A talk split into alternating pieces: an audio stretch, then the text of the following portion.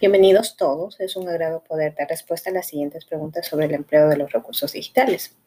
Hay tres preguntas, entre las cuales nos dice la capacidad de, los aprendizajes mejora con el solo empleo de los recursos digitales. No, los recursos digitales ayudan a mejorar el aprendizaje ahorrando el tiempo y cerrando brechas entre las clases sociales y educativas con otras sociedades. Sin embargo, el recurso digital no significa que sea la única forma de que se pueda medir la calidad de los aprendizajes. ¿Cuáles son los actores principales en el contexto educativo que deben desarrollar habilidades digitales? ¿Por qué hacerlo?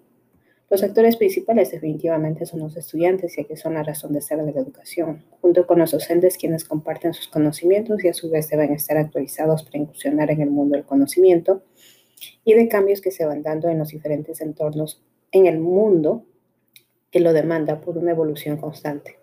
Junto con ello también los, los padres son un factor muy importante dentro de la educación. ¿Por qué hacerlo? Pues sencillamente estamos en un mundo de constante cambio. ¿Cuáles son las oportunidades y desafíos que enfrenta el proceso de, de enseñanza-aprendizaje con la adquisición de habilidades digitales? Pues las oportunidades son inmensas, ya que con la adquisición de las habilidades digitales permite que se amplíe la visión y poder llegar más lejos, rompiendo fronteras no solo físicas, sino mentales y de comportamiento.